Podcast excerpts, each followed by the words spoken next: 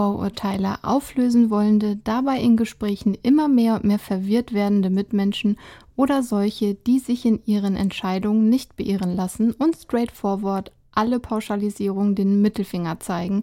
Ich muss sagen, ich gehöre zu beiden Kategorien und um zur zweiten gehören zu können, muss man sich ganz schön viel Wissen aneignen. Also verzweifle nicht, wenn du mal wieder aus deinem Gespräch mit mehr Fragezeichen als vorher herausgehst und dir denkst, tja, diese Quelle muss ich dann auch noch mal deutlich prüfen. Puh, welch lange Einleitung. Dabei will ich euch doch nur begrüßen. Genau, ich begrüße euch zu einer neuen Folge, sogar schon zur 20. Folge des Animari Podcasts mit mir, Marike, eurer zertifizierten Hundetrainerin und Hunde- und Katzenverhaltensberaterin. Ich freue mich, dass ihr wieder dabei seid.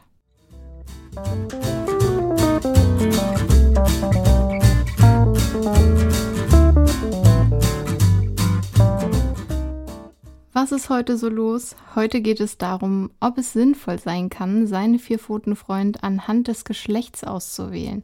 Ergibt das wirklich Sinn? Was sollen denn da die Unterschiede genau sein und stimmen die Dinge, die man sich so erzählt und die man auf der Straße hört? Rüden wollen sich häufig kloppen, haben ein gesteigertes Sexualverhalten und rammeln jedes Bein und jedes Kissen. Hündinnen sind leichter zu führen und zu erziehen, verschmuster, kuscheliger, sensibler und natürlich sind sie sehr zickig und schwierig, wenn sie läufig sind. Hm, da muss ich mir jetzt mal meinen Skeptoskop aufsetzen.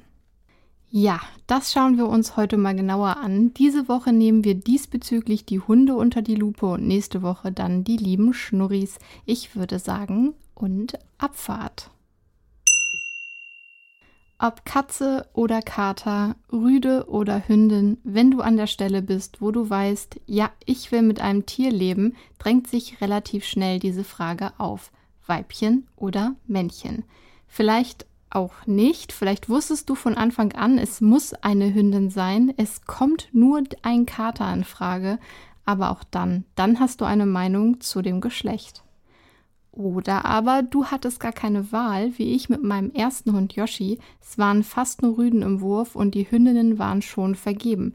Ich habe beim Erstellen des Skriptes darüber nachgedacht, ob ich damals eine Präferenz hatte und ich kann mich nicht mehr so gut erinnern. Ich glaube, ich glaube, ich wollte eine Hündin, weil unsere Familienhündin eben auch eine Hündin war und ich damals auch sehr in Vorurteilen verstrickt war und deswegen dachte, dass ich es dann leichter hätte.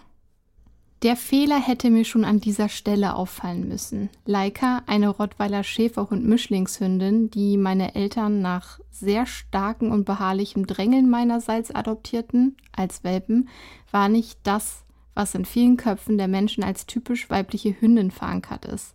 Dazu später gerne mehr, noch ausführlicher. Ich werfe jetzt gleich mal zu Anfang eine steile These in den Raum, auch wenn vielleicht genau dann einige den Podcast sofort ausmachen. Oh no! Also, ich behaupte, auch bei Tieren ist das Geschlecht auf einem Spektrum. Aber Marike, wie kannst du es wagen, so etwas zu behaupten? Ja, ich behaupte das jetzt einfach, weil es mir logisch erscheint. Ich habe dafür aber keine Beweise oder Statistiken. Aber es gibt zum Beispiel einiges an Forschung und Studien dazu, ob Tiere homosexuell sein können. Ja, richtig gehört, es gibt Forschung und Beobachtungen, die darauf hindeuten, dass homosexuelles Verhalten bei Tieren einschließlich Hunden und Katzen vorkommen kann. Allerdings ist es wichtig zu verstehen, dass sexuelles Verhalten bei Tieren komplexes und verschiedene Gründe haben kann, die über die reine sexuelle Orientierung hinausgehen. Einige Studien und Beobachtungen haben gezeigt, dass gleichgeschlechtliches Verhalten bei Tieren, einschließlich Paarung und sozialen Bindungen, beobachtet werden kann. Das bedeutet jedoch nicht unbedingt, dass Tiere eine menschenähnliche sexuelle Orientierung haben oder ein Bewusstsein dafür. Tierverhalten kann durch verschiedene Faktoren beeinflusst werden, soziale Interaktion natürlich, Dominanzhierarchien, Stressabbau, Fortpflanzungsstrategien. Gut, so betrachtet dann vielleicht doch gar nicht so anders wie bei uns Menschen. Ja. Wir müssen uns immer wieder bewusst machen, dass die Interpretation von tierischem Verhalten komplex ist, aber eben auch oft von menschlichen Vorstellungen und Kategorien beeinflusst wird. Tierverhalten sollte immer im Kontext ihrer biologischen, ökologischen und sozialen Umgebung betrachtet werden. Ich will das Fass hier gar nicht so groß aufmachen, denn wie schon angesprochen, ist dieses Fass sehr komplex und ich alleine kann hier auch nicht zu 100% belegen oder beweisen. Ich möchte aber auf etwas Bestimmtes hinaus, nämlich auf Geschlechterrollen bei Hunden und wie sie unsere Meinung prägen. Und angenommen, nur mal angenommen, auch bei Tieren befindet sich das Geschlecht auf einem Spektrum, dann gibt es ihn natürlich, den krassen Rüden, der perfekt in das Klischeebild hineinpasst. Ein überaus männlicher Hund. Ja, aber welches Bild denn? Wie ist er denn, der klassische Rüde? Rüden. Diese stolzen Helden des Hundereichs tragen ihren maskulinen Charme mit einer imposanten Aura. Ihre kräftigen Körper und muskulösen Formen lassen keinen Zweifel daran, dass sie die wahren Beschützer und Anführer sind. Mit einer Mischung aus kraftvoller Energie und furchtloser Entschlossenheit gehen sie durch das Leben, als ob sie die Welt im Griff hätten. Ein wahrer Rüde ist immer bereit, sich in Abenteuer zu stürzen, sei es das Erkunden von weitläufigen Wäldern oder das Wettrennen über saftige Wiesen. Ihre Laufkraft ist beeindruckend und symbolisiert ihre wilde Natur, die in den Wäldern ihrer Vorfahren wurzelt. Ein tiefes, markantes Bellen unterstreicht ihre Anwesenheit und zeigt, dass sie bereit sind, für ihre Familie und ihr Territorium zu kämpfen. Rüden sind nicht nur körperlich beeindruckend, sondern auch Meister der sozialen Dynamik. Sie umgeben sich gerne mit einem Kreis von loyalen Freunden, sei es menschlich oder tierisch. Als charmante Herzensbrecher wissen sie genau, wie sie alle um den Finger wickeln können. Ihr selbstbewusstes Auftreten lässt Herzen höher schlagen und Blicke auf sich ziehen, wo immer sie auftauchen. In ihrer Freizeit lieben Rüden es, mit dem Wind zu spielen und ihre Freiheit zu genießen.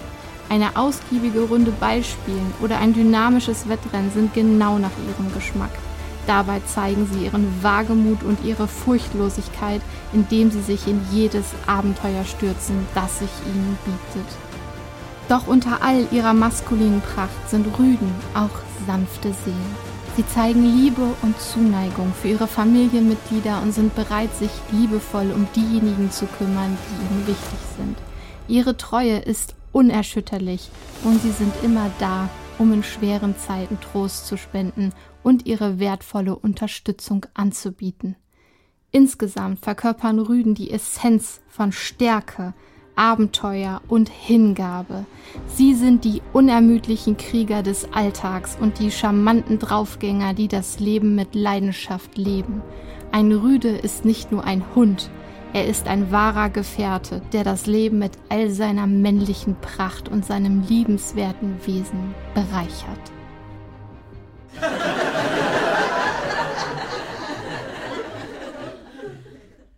Na, wer erkennt seine Rüden in dieser Beschreibung?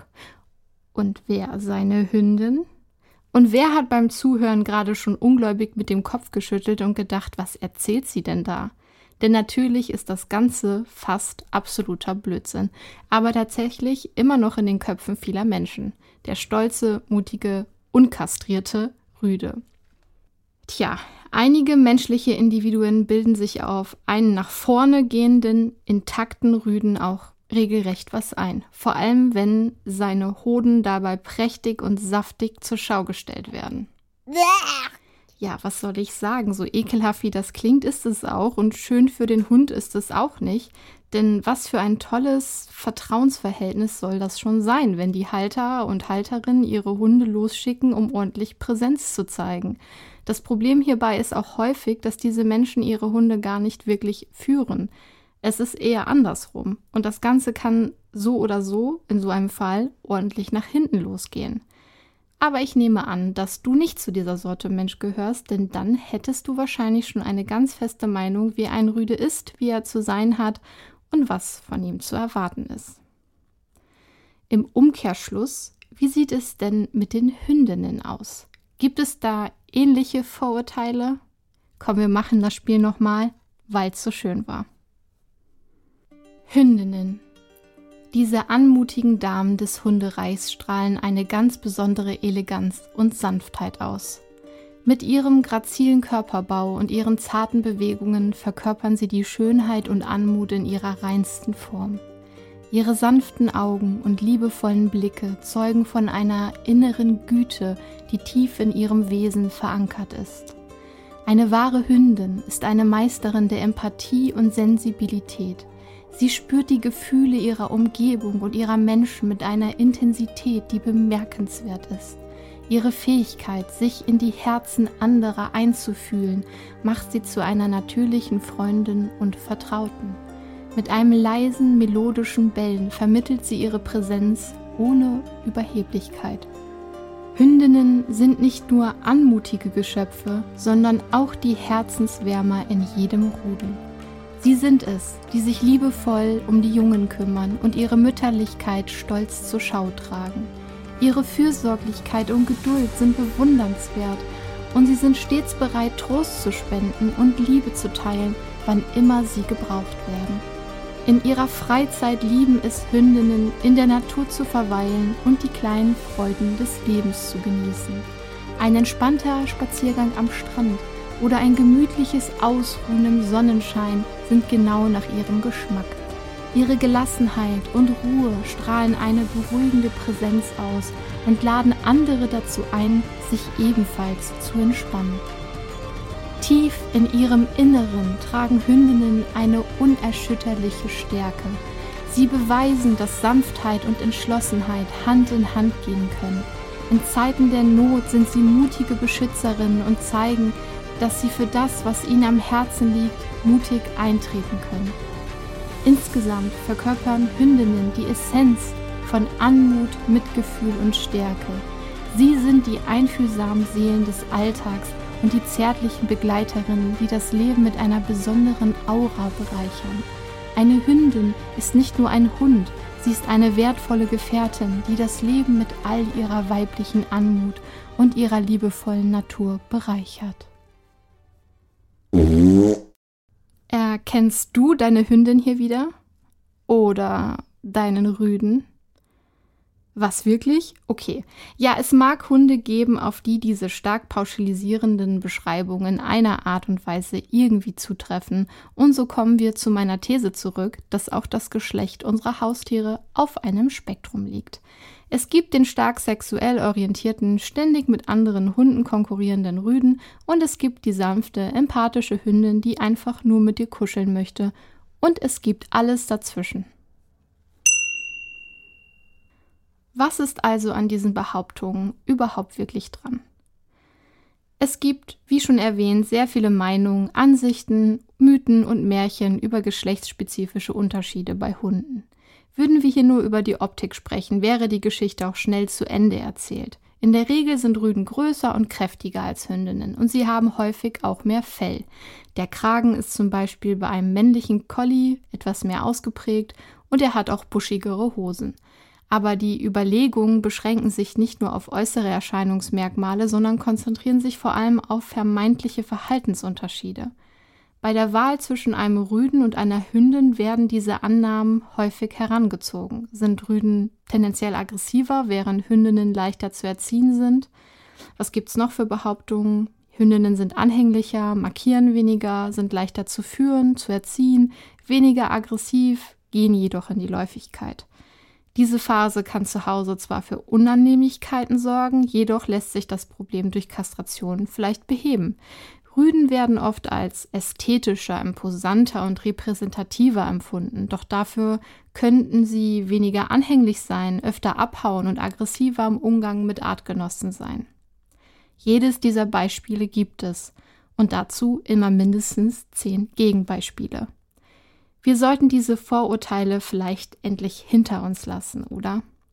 Doch bevor wir das vielleicht eventuell tun, werfen wir doch mal einen Blick auf die biologischen Hintergründe dieser Ansichten. Heutzutage ist allgemein bekannt, dass in wilden Hunderudeln klare Rollenverteilungen die Struktur prägen. Hunde mit einem bestimmten Rang übernehmen häufig mehrere und bedeutsame Aufgaben, wobei insbesondere zwischen den Geschlechtern eine deutliche Arbeitsteilung existiert. Rüden sind im Allgemeinen eher für Aktivitäten außerhalb des Rudels zuständig, während Hündinnen eher innerhalb agieren. Hm, woran erinnert uns das? Blöde sexistische Hunde. Wo ist hier der Feminismus geblieben? Ja, diese Aufteilung erinnert an traditionelle menschliche Rollenbilder. Natürlich war mein Ausruf gerade nur ein Scherz. Die Welt von Hunden in der Wildnis ist in keiner Art und Weise mit der menschlichen Zivilisation zu vergleichen. Ich hoffe, das ist klar. Gut, man kann also sagen, der Rüde ist eher extern und die Hündin intern. Externe Verantwortung für einen ausgewachsenen Rüden beinhaltet die Sicherung des Territoriums, was gleichzeitig die Verantwortung für das gesamte Rudel bedeutet. Dies schließt das Markieren von Grenzen ein, um sie zu verteidigen, sowie das Zeigen von visuellen Signalen für Sicherheit. Wenn potenzielle Konkurrenten sich nähern, zeigt der Rüde beeindruckendes Imponierverhalten, das sich in einer hoch aufgerichteten Route, aufrechten Gang und insgesamt einer sehr präsenten Körperhaltung äußert.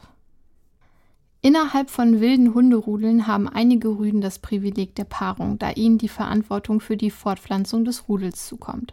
Sobald eine Hündin paarungsbereit ist und der Rüde angemessen umworben hat, kommt es zur Paarung. Während der Trächtigkeit der Hündin setzt der Rüde seine externen Aufgaben weiterhin fort. Nach der Geburt der Welpen übernimmt der Vater auch eine aktive Rolle in der Erziehung.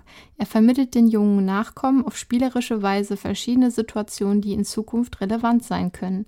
Hierzu gehören Jagdspiele, das Setzen von Grenzen und die Förderung der Sozialisierung der Welpen, um sie bestmöglich auf ihre zukünftigen Herausforderungen vorzubereiten. Aber natürlich tragen auch Hündinnen einen bedeutsamen Teil zum Fortbestand der Art bei, mal abgesehen davon, dass sie die Welpen gebären und aufziehen. Im Gegensatz zu Rüden, die das ganze Jahr über zur Paarung bereit sind, erstreckt sich das Interesse der Hündinnen auf nur wenige Tage im Jahr während ihrer Paarungsbereitschaft, logischerweise.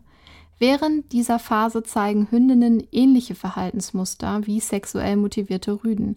Häufiges Markieren, manchmal auch mit erhobenem Bein sowie deutliches Imponiergehabe, um potenzielle Partner auf sich aufmerksam zu machen. Während der Läufigkeit kommt es gelegentlich vor, dass Hündinnen herumstreifen, wenn sie keinen passenden Rüden finden können. Doch unsere Haushunde haben natürlich nicht die gleiche Gelegenheit zur Paarung. In solchen Fällen tritt stattdessen eine sogenannte Scheinträchtigkeit auf. Gegen Ende der Läufigkeit erfolgt eine automatische Absenkung des Progesteronspiegels, was wiederum zu einer Erhöhung des Prolaktinspiegels führt. Dieses Hormon bewirkt verschiedene Reaktionen, einschließlich einer Schwellung des Gesäuges und der Produktion von Milch. Einige Hündinnen zeigen äußerlich keinerlei Anzeichen für eine Scheinträchtigkeit, weder physisch noch psychisch. Andere hingegen durchlaufen deutliche Veränderungen im Verhalten wie anhaltende Unruhe, das Anlegen von Nestern, erhöhte Trägheit, Lethargie, verkuschelt sein, gar nicht mehr verkuschelt sein, das Hüten von Spielzeug und Gegenständen als Ersatz für Welpen. Ja, und anhand dieser natürlichen Phänomene und Verhaltensmuster lassen sich gewisse Muster erkennen, die die gängigen Vorstellungen über Geschlechterrollen bei Hunden stützen. Gut, das ist also die biologische Seite. Und jetzt geh mal los und erfrage unter Hundemenschen, ob sie eher Hündinnen oder Rüden bevorzugen. Du wirst sehr viele verschiedene Meinungen und Argumente hören, je nach den, welche Erfahrungen die Menschen mit den Geschlechtern gemacht haben. Ist ja auch logisch. Häufig basiert die Wahl des Geschlechts eines Hundes auf persönlichen Präferenzen. Besonders äußerliche Merkmale können hierbei eine Rolle spielen. So gibt es die eher zierliche Frau, die dazu neigt, zierliche Hündinnen zu wählen, während bei Männern dann der Testosteronspiegel manchmal durchknallt und der Hund eine gewisse Präsenz ausstrahlen muss, imposant und abwehrbereit sein muss, wirken muss. Doch auch so manche Frau empfindet ein Gefühl der Sicherheit in der Gesellschaft eines stattlichen Rüden. In manchen Familien fällt die Entscheidung tatsächlich aus Bequemlichkeitsgründen gegen Hündinnen aus. Das ständige Aufpassen während der Läufigkeit wird zum Beispiel als mühsam empfunden und die zusätzliche Verschmutzung spielt natürlich auch eine Rolle.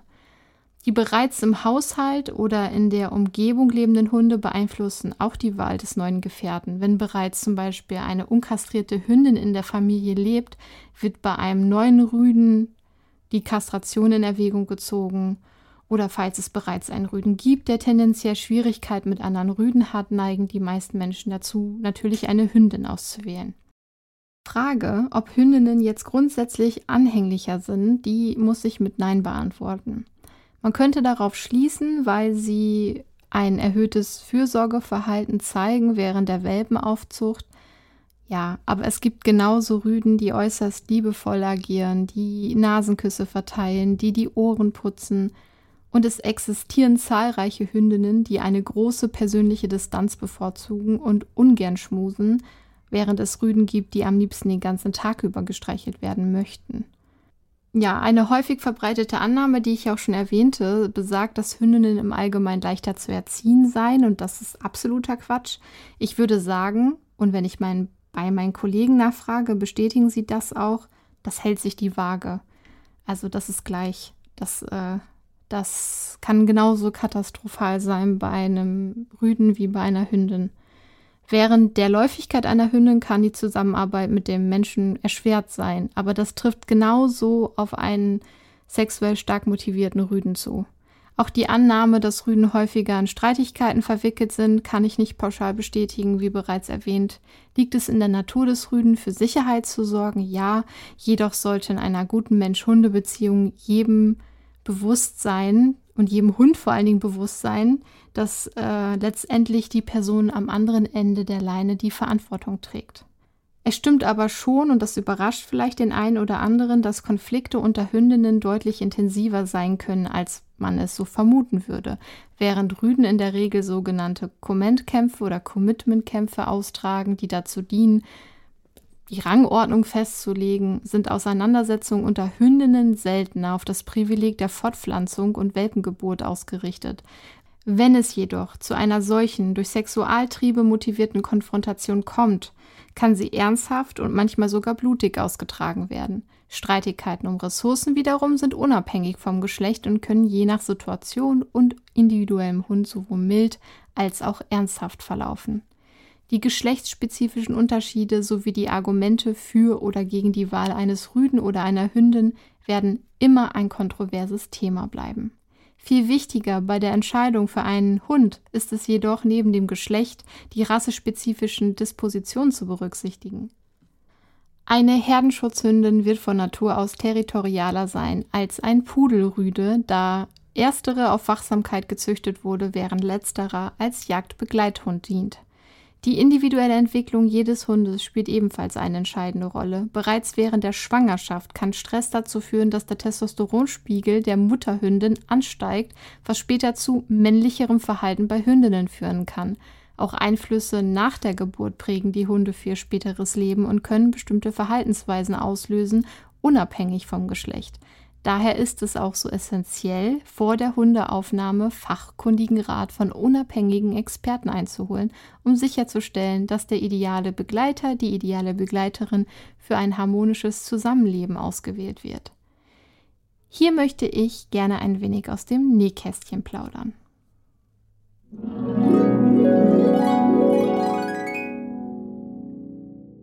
Ich hatte vorhin schon die liebe Laika erwähnt. Diese Hündin zog bei uns ein, da war ich neun oder zehn Jahre alt.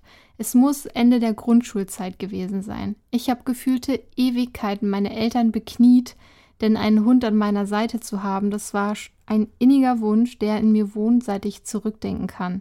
Meine Eltern hatten die aus Elternaugen sehr vernünftigen Überlegungen wie wer kümmert sich, wer, wer hat genug Zeit, haben wir genug Zeit, was ist mit Urlaub und, und, und. Ich habe das nicht verstanden, ist doch klar, ich kümmere mich. Wo soll denn hier das Problem sein? Naja, natürlich war da eins, denn weder hatten wir damals großartige Ahnung, noch haben wir uns intensiv mit Zucht auseinandergesetzt. Okay, das Ganze ist 23 Jahre her, und seitdem ist im allgemeinen Bewusstsein der Mensch-Hund-Beziehung viel passiert. Aber Laika war ein Welpe von einem Bauernhof. Sozialisierung? Keine Ahnung, fand nicht statt. Stall war die Sozialisierung. Mischlingshund gleich gesund war wohl damals auch in unseren Köpfen. Rassen nicht so wichtig. Wer der Vater war, keine Ahnung. Die Mutter eben ein Hofhund-Mix, Schäferhund und wahrscheinlich drei, vier Rassen noch dazu der Vater wahrscheinlich ein Rottweiler, nehme ich an, haben meine Eltern danach gefragt. Ich weiß es nicht. Ich glaube, das war, wie gesagt, nicht so wichtig und ja. Ich will nicht sagen, dass die Entscheidung kopflos gewesen ist. Es gab viele Diskussionen, viele Bücher, die gelesen wurden, aber für mich war eh nur eins wichtig, dass dieser Hund bei uns einzieht. Wir haben nicht mal den Welpen bekommen, den wir uns damals ausgesucht hatten. Das weiß ich noch sehr genau. Die Welpen wurden mit einem Stift auf dem Bauch markiert, nicht wie heute üblich, mit einem Halsband in einer bestimmten Farbe. Und mein Papa ist sich sicher, dass das Zeichen auf dem Bauch ein anderes war. Unser Welpe war einfach gar nicht mehr da. Warum erzähle ich das? Sollte es nicht um das Geschlecht gehen? Ich komme gleich dazu. Laika war eine tolle Hündin. Laika war aber auch eine Hündin, die einen starken Sexualtrieb hatte. Ja, sie hat das typische Kissenhumping betrieben und ja, man hat sehr deutlich dabei gesehen, dass sie sehr viel Spaß dabei hatte und ihr das Freude bereitet hat. So, das kennt man eher von Rüden. Laika war extrem extern motiviert. Sie hat markiert, Sie wollte sich mit anderen Hunden prügeln und sie ist über den Gartenzaun mehr als einmal abgehauen, um ihr Territorium abzulaufen und ihre Grenzen abzustecken. Sie war eigensinnig, auf gar keinen Fall hatte sie irgendwas von einem Will to Please. Sie hat territorial unser Grundstück bewacht, sie hat mich beschützt, sie war superkräftig und groß. Sie ist scheinschwanger geworden nach ihrer Läufigkeit und sie hat sich alles Mögliche gesucht als Welpenersatz. Uns wurde gesagt damals, wir sollen ihr die Sachen wegnehmen. Dann hat sie sich vor die gluckernde Heizung gelegt und dies für ihre Welpen erklärt. Die Heizung konnte man schlecht wegnehmen. Ich muss dazu sagen, dass wir sehr viel falsch mit diesem Hund gemacht haben. Wir sind in eine Hundeschule gegangen, wir haben Bücher gelesen. Mein Papa ist mit ihr Rad gefahren, um sie körperlich auszulasten. Ich habe Spaziergänge mit ihr in den Wald unternommen, als ich älter war natürlich. Sie hatte ein relativ großes Grundstück, das sie bewachen konnte, aber das hat ja nicht mal annähernd gereicht. Sie war so extern orientiert wie ein Rüde. Ja, ich sagte ja gerade schon, dass wir stets bemüht waren, aber uns das Grundverständnis für diese Rasse gefehlt hat. Für Hundeerziehung allgemein. Leica wusste nicht, was ihre Aufgabe war und was nicht. Die Strukturen waren nicht klar. Und wahrscheinlich hat sie sich deswegen selbst die Aufgaben gesucht, der wir ihrer Meinung nach nicht genügend Aufmerksamkeit geschenkt haben. Ich erinnere mich gut an die immer wieder kommende Panik, wenn dieser Hund mal wieder stiften gegangen war. So schnell konnte man auch gar nicht gucken. Selbst wenn man dabei war im Garten, sich einen Moment weggedreht hatte, zack, war sie weg. Den Graben entlang, über den Zaun, flupp. Wir haben übrigens in einer Kleinstadt gelebt, dennoch war sie einmal so weit weg, über eine große Straße gelaufen. Ist das cool? Ist das lustig? Nein, das ist nicht lustig, das ist sogar richtig uncool. Ist das wöchentlich passiert? Das nun auch nicht, aber in den vielen Jahren, in denen sie bei uns lebte, eben schon das ein oder andere Mal. Übrigens war sie mit anderen Hunden richtig umgänglich, sobald wir nicht dabei waren. Was mich damals noch sehr wunderte, ist jetzt sehr einfach zu erklären. Diese Hündin hat uns beschützen wollen. Alles an diesem Hund hat nach Wachaufgaben gebettelt. Verschmust war sie übrigens auch. Sie hat bei mir im Bett geschlafen und geduldig ausgehalten, wenn ich ihr stundenlang das Unterfell beim Lesen ausgezupft habe. Sie hat auch nie jemandem was getan. Sie war ein herzensguter, sehr missverstandener Hund in einer verkehrten Familie, die sie aber sehr geliebt hat. Übrigens wurde damals von den Trainern, in Kleinstädten zumindest, in Großstädten wird es wohl nicht anders gewesen sein, nichts von bedürfnisorientiertem Training erzählt. Damals galt noch das Prinzip Leinenruck, Stachelhalsband, Hund unterwerfen. War Laika also eine typische Hündin? Nein, einfach nein. Wäre sie das in einer anderen Familie mehr gewesen? Vielleicht ja. Ich kann es nicht sagen, nicht zu 100 Prozent. Ich glaube aber, ihr eher externes Gemüt wäre geblieben, rassebedingt. Rassebedingt hat sie auch sehr, sehr gern körperlich gespielt. Versuch so ein Spiel mit meinem jetzigen Hund, meinem Border Collie Snorre, der hätte aber Angst vor mir, kann ich dir sagen. Ja, was ist denn mit Snorre? Ist Snorre denn ein typischer Rüde? Snorre markiert sein Territorium. Snorre ist ein Meister der Imponiergebärden, sei es scharrend, wenn er einen anderen Rüden sieht oder wittert, oder stolz den Kopf und die Rute hochtragen und Körperspannung aufbauen, Snorre macht auch sehr häufig einen Unterschied bei einer Hundebegegnung, ob es sich hierbei um eine Hündin handelt oder um einen Rüden. Hündinnen dürfen grundsätzlich sehr, sehr viel mehr, sich mehr erlauben. Doch seine besten Freunde sind teilweise Rüden, mit denen er zusammen schnüffelt, markiert, sich spielerisch rauft, ihnen sanfte Ohrenküsse gibt und sich auch spielerisch und voller Vertrauen auf den Rücken schmeißt und sich in die Kehle beißen lässt oder sagen wir mal beknabbern lässt. Und er ist sehr, sehr verkuschelt, wie ein ganz großer. Schmusestunden gehören für ihn zur Tagesroutine und er ist ein kleiner Krankenpfleger, denn er nimmt Stimmungen, Gefühle sehr differenziert und feinfühlig wahr, spendet Trost, bericht vorsichtig die kleinste Schramme am Körper von Menschen, die ihm nahestehen und bietet dann Körperkontakt an, als würde er sagen wollen, Hey, was ist los? Du hast dir wehgetan? Ich tröste dich. Das ist natürlich auch die Rasse, denn Border Collies sind häufig sehr, sehr sensible Stimmungshunde, aber auch hier wird es diverse Ausnahmen geben. Es ist eben sein Charakter. Ein Hundekumpel von ihm macht zum Beispiel gar keine Unterschiede, ob männlich oder weiblich. Eine Hundefreundin liebt einfach jeden Hund und denkt nie etwas Böses über keinen, selbst wenn sie eine deutliche Ansage bekommt, nicht. Und bei Snorre selbst bin ich zu einer Halterin mutiert, die schon vom Weiben ruft: Ist der so rüde?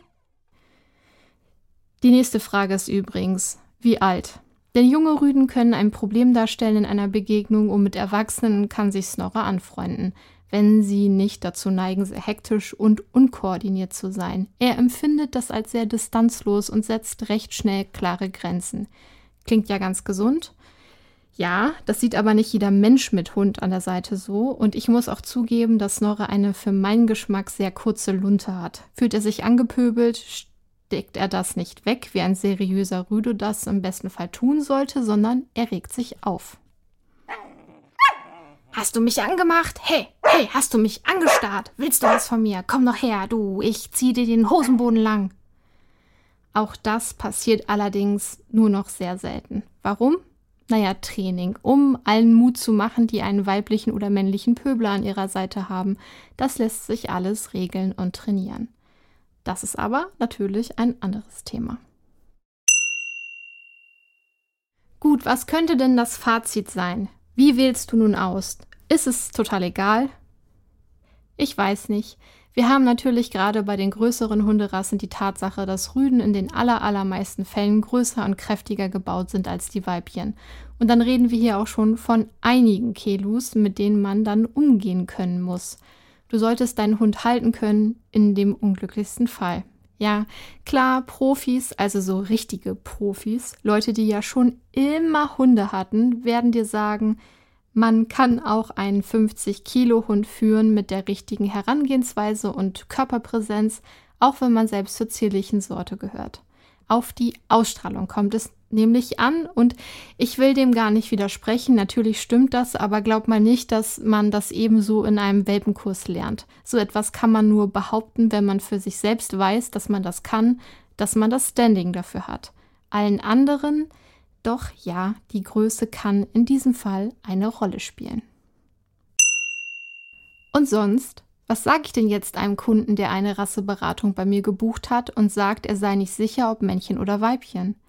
Ich glaube, ich würde ihm sagen, dass die Herausforderungen gleich groß sein können, dass auch seine Hündin markieren kann, dass auch sein Rüde ein sehr sanfter, verschmuster Kerl sein kann oder auch eben eine Bangbüchs, der eher deeskaliert als versucht, mutmaßliche Konkurrenz zu beeindrucken oder zu vertreiben.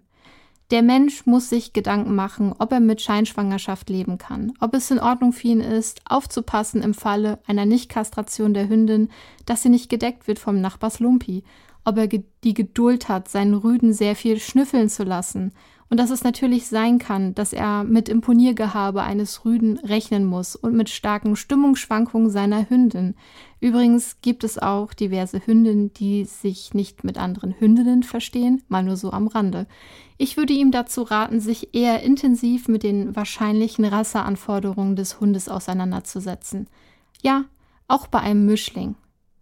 Wie bei dem Leica-Beispiel sehr deutlich zu sehen ist. Und wie es der Zufall will, biete ich hierfür gezielte Rasseberatung an. Online und unkompliziert. Dafür musst du dich einfach online registrieren unter animari.de. Du wählst die Beratung aus, die du brauchst. Rasseberatung eben, Hund, Katze, Verhaltensberatung für zwei Wochen, für vier Wochen, in denen ich dich dann begleite. Natürlich nur sinnvoll, wenn schon ein Wauzbert oder ein Schnurri bei dir wohnt. Oder aber du wählst die kleine Fragestunde, in der wir dann zwei Tage Zeit haben, eine Situation genau zu beleuchten, zu analysieren und du allerhand Informationen ans Herz gelegt bekommst. In der Beratung kannst du in deinem persönlichen Chat Fotos und Videos hochladen, das Profil deines Vierpfotenbegleiters ausfüllen und mir so ein umfassendes Bild deines Lieblings beschreiben. Ich biete auch eine Telefonberatung an für ein erstes Kennenlernen und genaues Beschreiben der Situation. Ich freue mich auf dich, dein Tier oder sogar Tiere und bin gespannt, wie ich dir weiterhelfen kann. Zusammen finden wir Lösungswege, die zu dir und deiner Fellnase passen, ganz bestimmt. Wie du also siehst, kann man eine Menge Vorurteile einerseits in die Mülltonne kloppen und andererseits ist hier und da schon was dran. Muss aber nicht, wie bei uns Menschen eben auch. Lange Zeit hat man Tieren ihre Komplexität abgesprochen und versucht, sie in eine ganz einfache Kategorie einzuteilen. Doch schon seit einiger Weile haben viele ForscherInnen und VerhaltensberaterInnen verstanden, dass das nicht so einfach ist. Das biologische Geschlecht kann uns über bestimmtes Verhalten Aufschlüsse geben, es kann uns aber auch an der Nase herumführen und am Ende ist dann doch der individuelle Charakter, die Sozialisierung, die Erfahrung und das andere Ende der Leine entscheidend, warum Situationen entstehen und wie sie ausgehen. Ich möchte hier noch eine kleine Randbemerkung machen. Es kann sinnvoll sein, einen Zweiton gegengeschlechtlich auszuwählen. Weibchen und Männchen zusammen im Haus ist immer noch etwas anderes als Rüde und Rüde und Weibchen und Weibchen auf der Spielwiese. Und das Konkurrenzdenken zweier gleichgeschlechtlicher Hunde in einem Haushalt kann Stress verursachen. Logisch, denn dann ist klar, um sich fortzupflanzen, müssen sie mit dem anderen konkurrieren. Ja, es gibt viele Beispiele, wo das super klappt. Die beiden Mädels, die beiden Rüden im Haus, tipptopp. Gibt es zweifelsohne. Nur kann ich aus Erfahrung sagen, dass die Unstimmigkeiten, die aus einer Mehrhundehaltung heraus resultieren, und ich meine nicht ein großes Rudel auf einer Pflegestelle, das sind nochmal ganz andere Dynamiken, sehr häufig aus einer Konkurrenz heraus resultieren. Mehrhundehaltung ist aber auch ein gesondertes Thema, das wir an anderer Stelle besprechen. Das Geschlecht ist also auf gar keinen Fall egal. Es ist aber auch nicht der zuverlässigste und vor allem nicht der einzige Indikator, um Verhalten zu erklären. Wie auch bei den Rassen kann der Mensch hier nur mit Wahrscheinlichkeiten rechnen und wenn aber klar ist, nee, mit einem Hund, der markiert, da habe ich gar keinen Bock drauf dann tut dieser Mensch gut daran, einfach die Finger von dieser Spezie, von der Spezie Hund zu lassen oder den erwachsenen Hund vorher sehr intensiv kennenzulernen. Wobei Verhalten kann sich auch verändern. Also besser ist es, er lässt es dann. Sich nur deswegen für eine Hündin zu entscheiden, kann nach hinten losgehen.